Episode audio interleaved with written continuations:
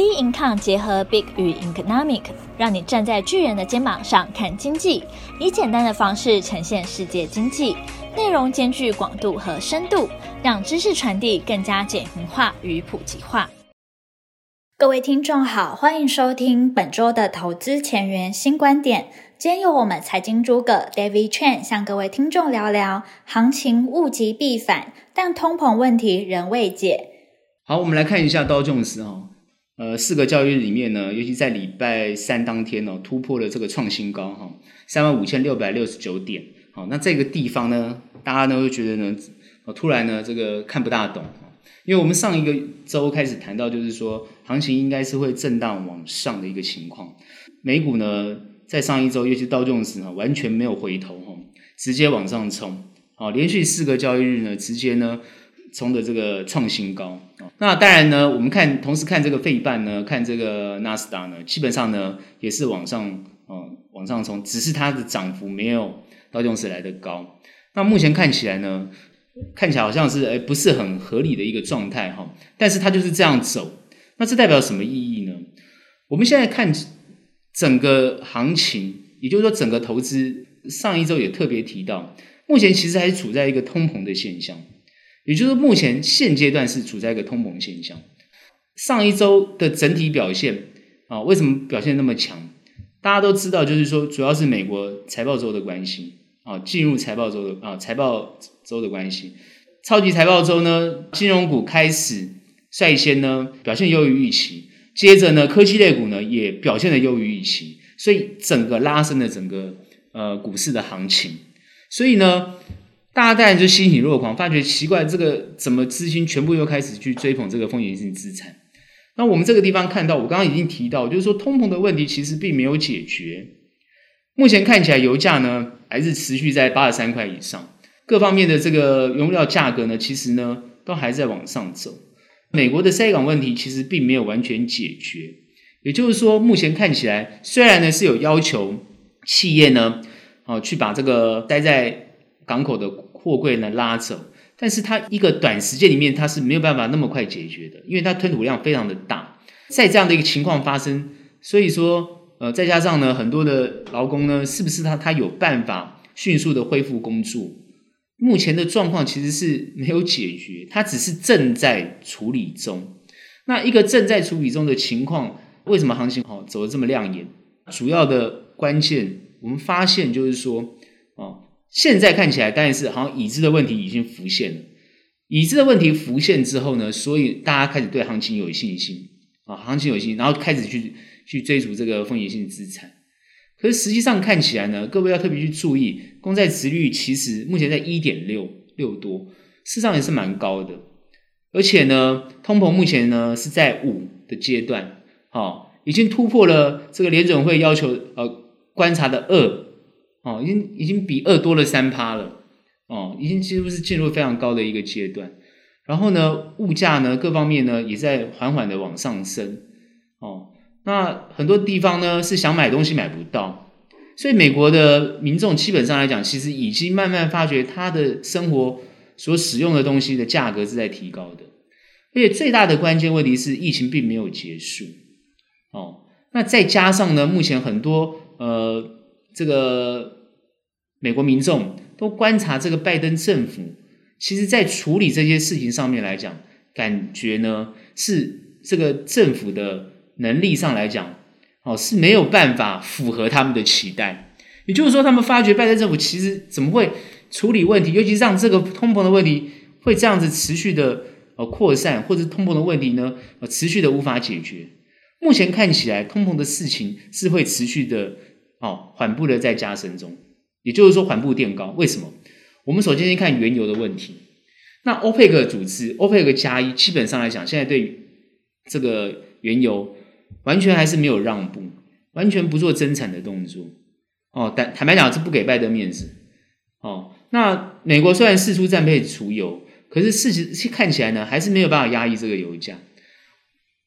我们在想，就是说欧佩克为什么不会在这个地方愿意增产？事上来讲呢，我上周已经有提到，照理讲他们应该是这个难得的好价格，应该要去增产才对。那为什么呢？不会增产？那就是因为难得的好价格，不希望价格往下跌，所以大家有志一同的不愿意增产，希望让价格呢就维持在这个地方。因为如果价格维持在这个地方，它同时间呢可以解决它因为呃内部财政财政这个操作错误呀，或财政的问题，希望透过卖油来解决它财政问题，国内财政的问题，这是我们观察到的一个很很明确的现象。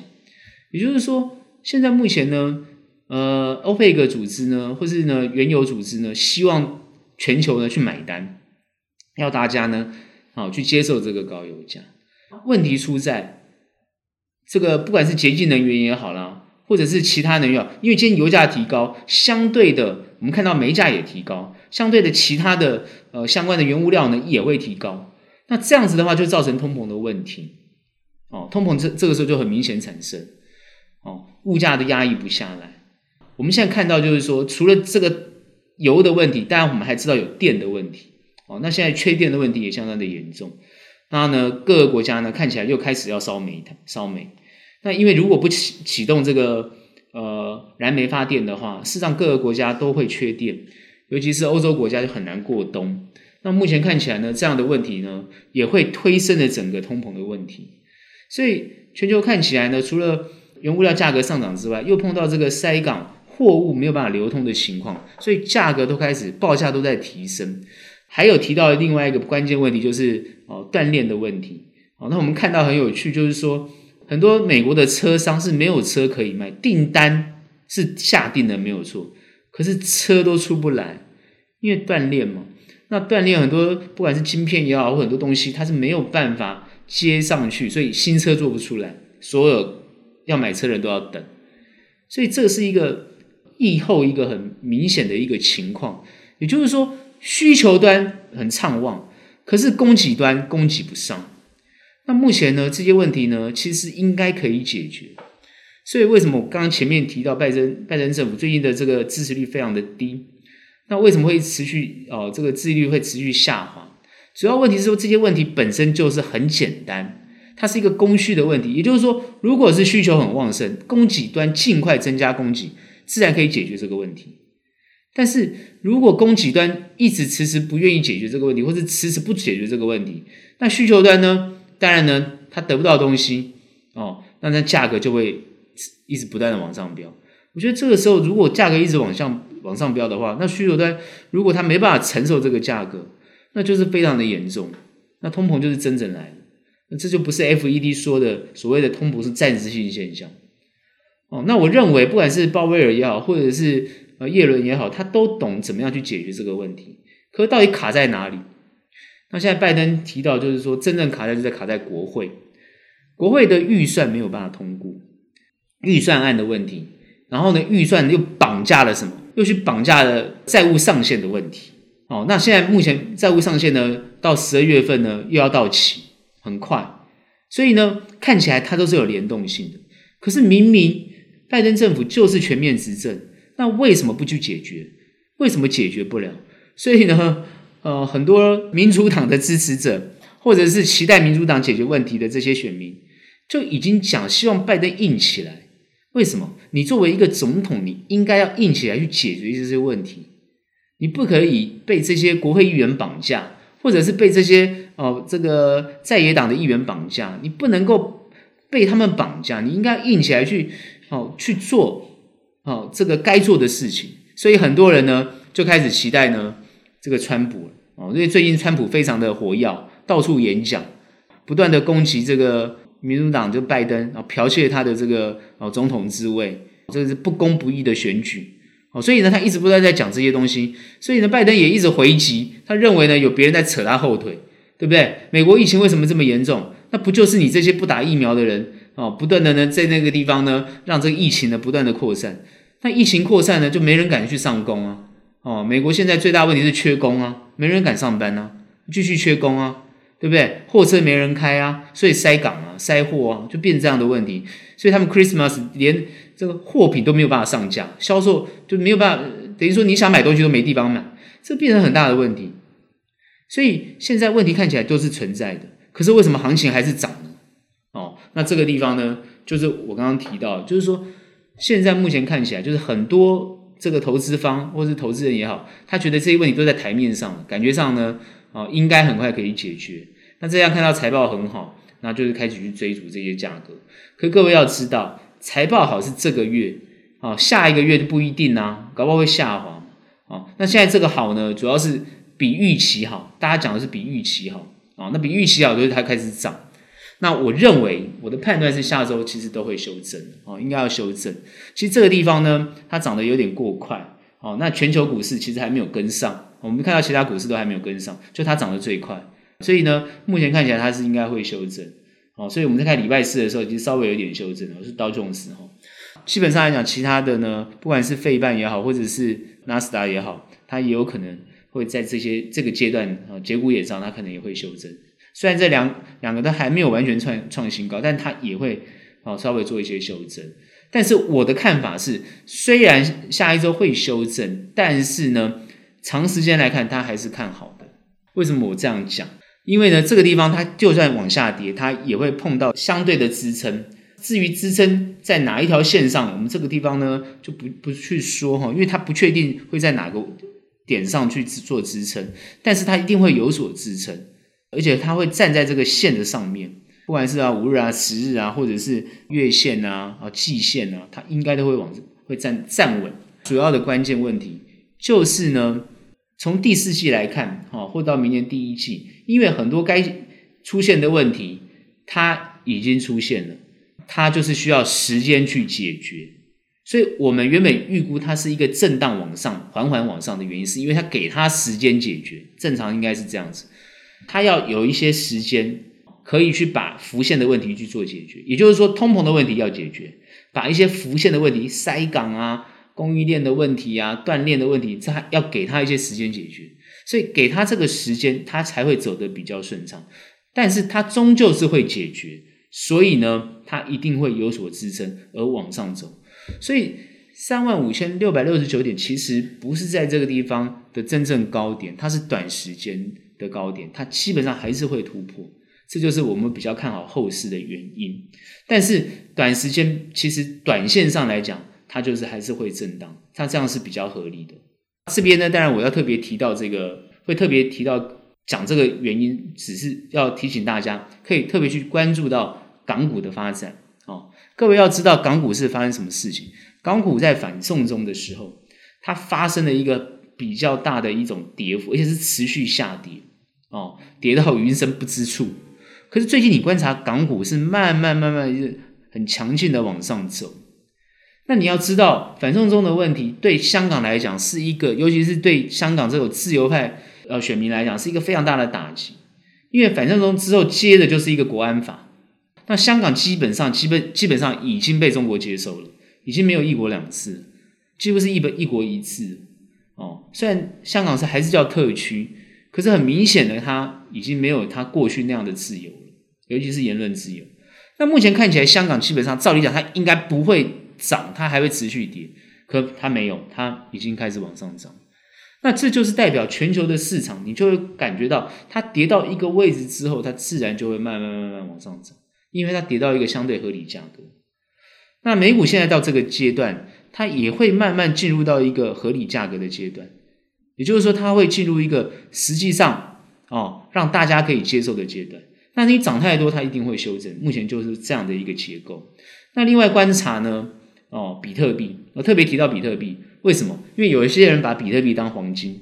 那因为最近呢，很多资金呢，从风险性资产呢，哦，又放到比较安全的地方。可是照理讲，哦，我一直之前提到，这个比特币就是属于风险性资产追捧的东西。可是最近不是。是买黄金的人跑去买比特币啊！我从来没有改变我自己对于这个呃这个虚拟货币的看法，到现在还没有改变。可是市场就是这个样子，哦，市场就是这样子。那这边我要提什么一个概念？就是说，你认为对的事情有时候不对，你认为不对的事情有时候变对。市场就是这样，它常常不断的去教训你、修正你。那我这边特别要提到台股。因为待会会讲台股，我这边提的特别提到台股，因为比特币最近很啊涨到这个呃破六万五之后，最近今天比较跌到六万四，很多人看到七万块比特币，比特币有没有这个价值？这个我地方我不讨论。台湾很有趣啊，比特币一涨，比特币概念股开始涨哦，什么板卡啊，什么什么的。各位要知道，现在比特币已经很少人在挖矿了，好不好？比特币已经不是不是挖矿，它已经是一个炒作的货币，它已经没有人在挖矿了，好不好？因为呢，比特币挖矿呢，基本上是对环境有很大的这个破坏哈，它用很大量的电，对不对？那全世界都在限电呐，大家都没有电呐，那现在电需要燃煤啊，那这个问题很明显嘛，比特币怎么会有人去挖矿？所以它的价格位置越来越高啊，因为都很多人去炒作它。所以呢，比特币到现在是风险性资产呢，还是呢类似黄金这种所谓的安全性很稳定的资产？哦，所以这就是很有趣。那过去比特币会暴起暴跌，所以呢，比特币当然不是黄金哈。我们看到黄金反而没有涨那么多，所以现在看起来就是说，我为什么要特别谈这个所谓的呃，你认为对的不一定对，你认为不对的它有可能对的原因，也就是说，市场永远存在理性跟非理性。我这边特别要提醒大家。所以它的难度就难在它是同时存在。你要么是一个理性的市场，哦，我们期待它是一个理性的市场，可它往往就是涨得不理性，哦，所以我看我说上个礼拜啊，应该说这一周美股的表现就是让你会觉得很傻眼嘛，非理性嘛，哦，那理性的去看待明明就通膨，奇怪怎么会涨成这样？对，它就会产生一种这样的一个现象。所以它是同时存在，所以我说投资的难度就在难在这个地方，它是同时存在，所以你时时刻刻要修正你自己，你自己不是绝对对的，好，那你自己也不一定绝对错，所以它是必须实时修正。所以从我们法人的角度来讲，就是要实时的去调整。那这边呢，就是给大家这种小提醒，也就是说，既然是理性跟非理性同时存在，那你就不能一直保持你自己这样子一种啊不乐观或乐观的态度，但是你从远的一。来看，我们当然看的比较远。从远的来看，基本上我觉得它趋势呢还是往上是没有错的。这个是呢，我们对于这个美股发展的看法。哦，那只是要提醒大家，那比较要注意啊跟小心后面呢你的投资哦。那主要是提醒大家，它会同时存在理性跟非理性啊。这是我们对美股的看法。台股在这五个交易日里面呢，好，前面是三天哦，礼拜一、礼拜二、礼拜三。它看起来是比较明确的一个往上走的三个黑 K 线哈，那但在礼拜四、礼拜五呢，尤其在礼拜四当天呢，很明显的一个上影线。那礼拜五当今天呢，啊，就就做一些修正哦。那后面这两根呢，其实呢，可以明显的感觉出来，台股目前目前的气氛上来讲，比较符合我上一周说的一个，就是它属于一个震荡啊往上的一个走势。所以它虽然震荡不会那么明显。啊，因为主要是美股很强，但是呢，台股在这个位阶上来讲呢，其实呢，它也属于比较健康的状态。目前我们台股跟亚洲股市各个股市比起来的话，我觉得它是处于一个比较健康的状态。目前看起来，短时间这个一六一六二的这个位置啊，这个相对之前的一个比较低的位置，看起来是站稳哦，往上。只是像现在一万七一直过不去，等它上不去一万七有压力哦，等于说被均线压在这个地方。那目前呢，我刚刚讲，既然是健康的话，所以它会在这个地方一样会持续震荡，哦，震荡。所以短时间，也就是操作短线的朋友，你要特别注意，它是一个震荡的盘，它是一个震荡的盘。那长线我们来看，基本上来讲，基本上还是啊、呃，我觉得长线还是比较有利的哦。就是哦，之后呢，甚至这个一万七千五百点呢，应该都可以过去。我觉得长线来讲是没有问题哦。那。主要是看短线上来讲，它的波动会怎么走。好，台湾股市因为现在目前看起来跟美股好像没有太大的联动，哦，走的呢是走自己的路。但是我觉得呢，普遍雅股都是这样子，而不是只有台股而已。你看这个韩股啊，哦，你去看这个呃，当然陆股它是走走自己的路哈。你就要看这个日股哦，都都差不多哦，都还是在下面，就是说还没有突破，不像美股已经创新高哦。那台股的新高呢，是一万啊一一八零三四，看起来目前还好很很遥远了哈，还还有将近这个好像一千一千多点哈。那我们现在看起来就是说，好，如果我们是看哦呃比较多的这个位阶，那短时间它到底会修正到哪里啊才会上去？还是呢它就直接上去了？我认为呢它会修正到。一万六千五百点这个位置，或者一万六千六这个位置之后，它一定会碰到一个好比较有支撑的位置，它就会开始就往上。那在这个地方还是震荡，但是趋势是向上。那我们这个地方的，选股就变得很重要。所以很多人会讲，最近很多啊什么，我看最近最啊台股最红的，好像就叫元宇宙啊。那当然，我今天不是要跟大家谈什么元宇宙有相关的个股啊，谁涨得怎么样？我我其实不是谈这个。最近你会发觉，短期的资金去追逐这些东西，其实我都不会建议各位去碰触这些东西哦。为什么？其实最近哦，应该是希望让台股走向一个比较健康的格局，也就是说，过去比较炒作的资金其实要休息一下。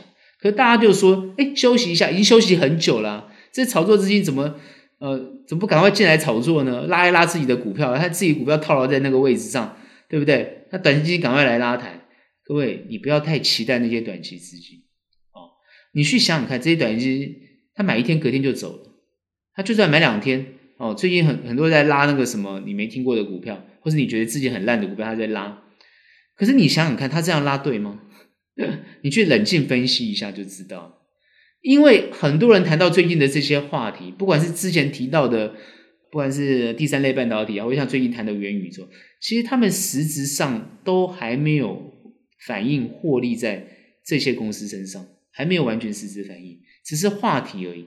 可是因为这些话题而开始去炒作，这就是很多人去追逐短期的这种所谓的消息股或是这种股票，它风险会比较大的原因。因为有时候成也这些短期资金，败也这些短期资金，所以台股要特别注意这些短期资金，也就是短期的筹码，在这个地方上下其手要特别注意。最近很多人问我，那外资现在态度是什么？外资其实现在就是那个短期资金的多头总司令，也是空头总司令，他就是在这个地方上下其手。有时候你看他买买买几天，他开始又卖了。所以你认为的，你认为这个公司很好，股价都不一定好；你认为公司不好，股价标的给你看。所以这就是让人家摸不着头绪的地方。投资它就是要，我前面刚刚分析美股有提到，你要怎么在这个理性跟非理性之间取得一个正确的节奏感哦。所以，当你方向抓对之后，但是你的操作它必须要有一个节奏感，而且这个节奏感它是要贴着这个盘势，而不是逆着这个盘势。那贴着这个盘势，那你是说哦，可能你就会解读我的意思哦。那贴着这个盘势说啊，现在元宇宙，那我赶快去做元宇宙啊。那呃，这个什么第三类半导体，我赶快去做第第三类半导体哦。车用，我赶快做车用。那个资金又移到权值股，那我赶快去做权值股。你看到都是晚了。现在问题就是你看到就晚了，你看到就是你进场它就要出货了，通通都是这样子，不是等你看到，那你没看到的地方，那才是你赚钱的地方。所以你要去找你还没有人家发现的，哦，还没有看到的，那就比较有机会。可能你看到别人马上就看到了，帮你拉呵呵，就是这种概念。那这个当然就做功课。那所以最近的台股呢，其实呢，其实是个股表现。比如说，它既然是震荡的情况，它一定是个股表现。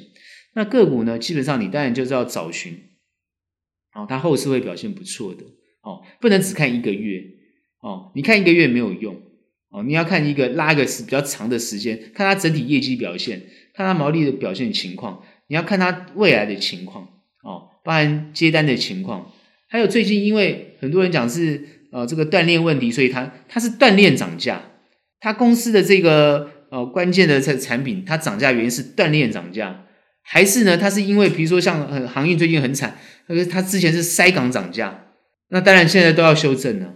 所以你去看，很多时候涨价哦，它当它问题解决就不能涨，就涨不上去了，它就必须要修正。那修正到什么地方才叫合理？那修正到。我我讲过，修正到散户都退潮，短期资金退潮了，不在这个地方上下其手了，它就会变成合理合理的状况。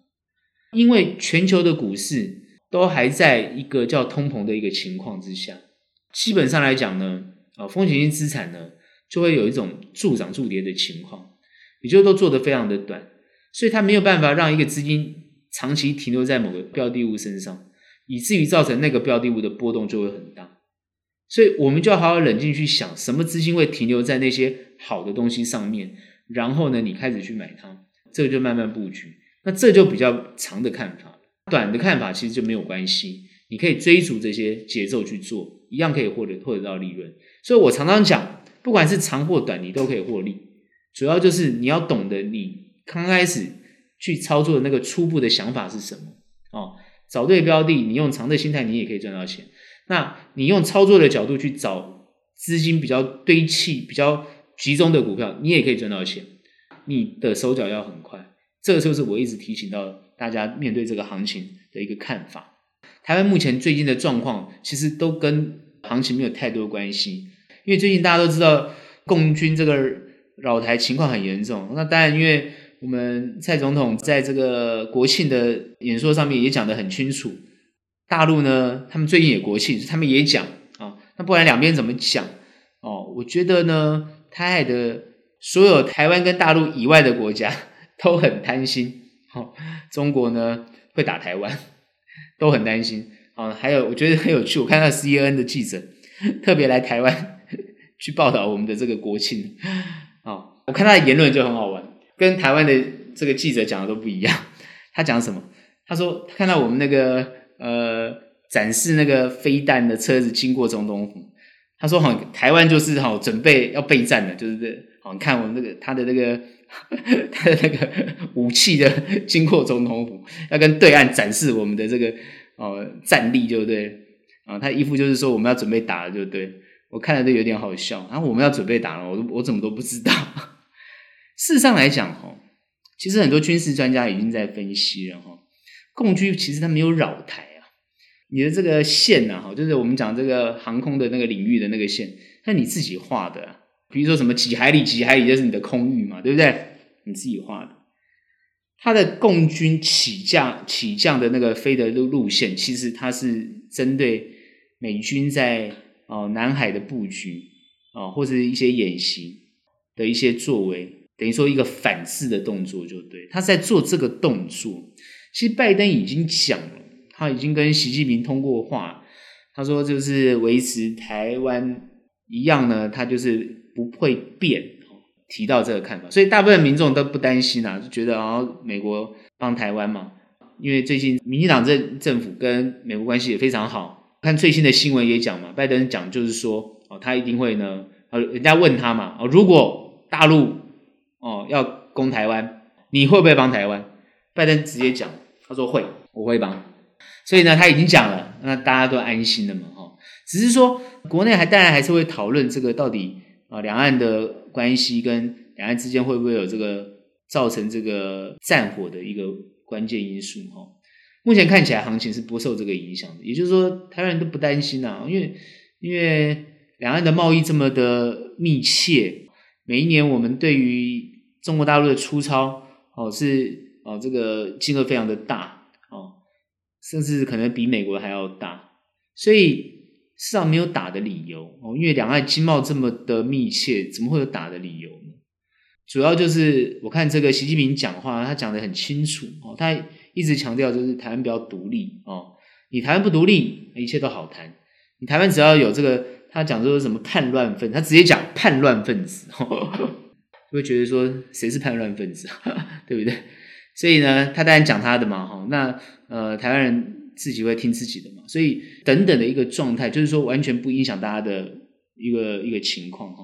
而且目前现在的台湾的疫情也是越来越好。我最近看到的新闻，这个是台湾的施打率已经达到百分之六十五，应该是第一季了，因为第二季还没有跟上。而且目前我看苏奎已经讲了嘛，十一月份哦已经不限任何年纪啊，因为之前都分类嘛，他十一月份就全面开打，完全不限。那我这样看起来、听起来的话，就是到时候到十一月份，台湾的施打率一定会啊非常的呃非常的高。那施打率非常高的话，那下一个阶段就是要重启国门的一个情况，因为目前看起来国门还没有完全重启哦。我觉得是一步一步的来，其实需要一点时间。目前我看起来，台湾的基本的经济状况哈，也就是说内需的这个问题还是没有解决。我看很多的餐厅，大概人数虽然现在餐厅开放内用，而且隔板可以拿掉。哦，那最近又碰到很多百货公司周年庆，我看人潮是蛮多的。看这个假期，很多的这个旅游区人人潮也是很多，看起来基本消费实在有在拉动，没有错。可是我看很多的餐厅还是好像撑不下去，还有这种情况，很多都没有恢复回来，感觉到没有恢复以前的荣景。那事实上是是真的。那这一块失去的东西到底怎么补回来？其实还是需要时间来慢慢调整，因为失去的东西哦，我我的观察很有可能就是呃跟观光客有关系，因为其实呢，过去日本观光客哦，或者是呃。韩国的观光客或者是东南亚的观光客来台湾，其实是有一定的量。那对台湾的一些基本基础经济来讲，不管是夜市啊，或者是一些呃一些消费，其实都是有一些帮助的。这些消费的资金不见了，哈或者是这些对我觉得基基础的这些呃基本的这个底层的消费，事实上是影响非常的大。那很多老板是撑不下去哦，我知道很多老板撑不下去。那你想想看，老板撑不下去，店要关，店一关，那员工就失业嘛。这个问题其实台湾没有解决。台湾你现在看起来哈，很多行业好像不错。其实想来想去，其实你看到的大概就是呃科技业都还不错，那可能金融业也不受影响哦，因为他们之这些之前就是没有不用人人碰人的这种这种行业，所以它比较没有受太太大影响。但其他行业其实影响还颇大的哦，所以目前看起来真的还是需要时间慢慢恢复。我的一种感觉就是说，现在看起来这个行情它不会那么快像美股一样涨成这样子，因为我们的经济没有没有那种喷发式、那种爆发式的成长。而且最近大家要要有一种警觉性，这警觉性就是说，如果不管是塞港的问题解决，或者是断链问题解决，那你今天的报价就没有以前这么好。那这个是很多人已经在考量，所以已经不会给予这么高的评价或价格，所以股价有点涨不上去。而且各位可以感觉到很多之前。航运股往下跌之后，量都很多，那个短期的量都不见了哦。有些主力也不做了，或者是哦，这个移出去的资金就没有再回来。虽然我们现在看这个行情，其实还是有很多短期资金在进进出出，因为有些法人也做得很短。我已经讲过了嘛，外资做很短嘛，呃，自营商不要讲了嘛，本来就很短，那就法人都做很短。其实这种稳定的资金其实没有真正的进来，所以我们希望就是说，看这个稳定的资金能不能慢慢进来，然后。短进短出的情况不要太严重，然后让这个行情慢慢持续健康的往上走，自然而然它会突破这个一万七一万一万七千五百点。那我觉得它这个行情往上走的情况就会很稳。所以现在是期待这个情况发生哦。台股其实希望它走的是比较缓缓的往上走，一个稳步上向上的情况会比较理想哦。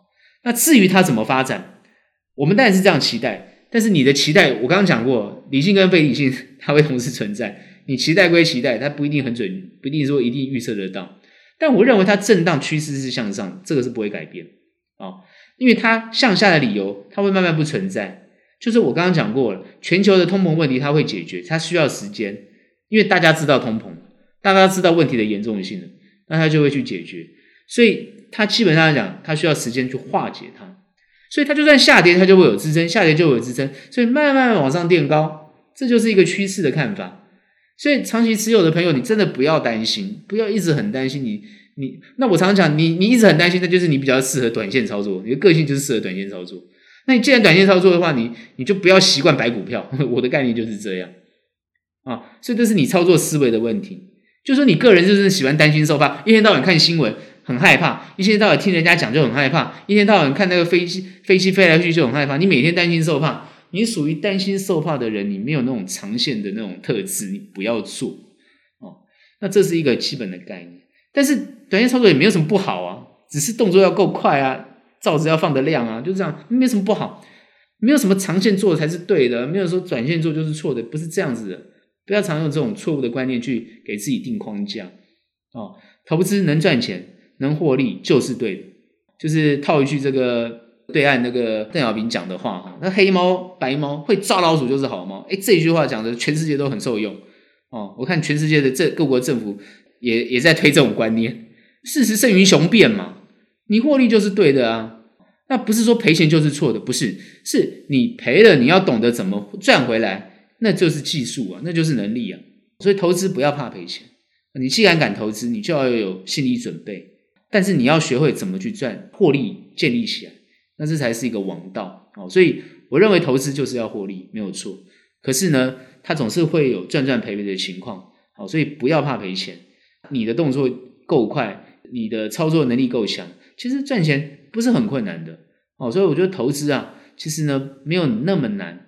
那我每次每一次都讲，好，每次录音我都会提，就是投资没有那么难，你放开心胸去面对，每天快快乐乐做，哦，你一样可以很轻松面对这个行情。哦，既然趋势我们都看的方向是这样，没有错。那过程当中，它个股就相对重要。哦，那你可能在操作上呢，就要做对股票。至于什么叫对的股票，它怎么才符合你心中的期待？那这就是看你个人的看法跟想法。那我们主要还是会对行情是持比较正面的看法，这是我们对后面行情的看法。今天的投资前沿新观点就到这边结束。喜欢我们，欢迎订阅。有任何问题、任何想法，欢迎到我们 Instagram 跟我们的 Facebook 跟我们做交流喽。那我们下期节目见，拜拜。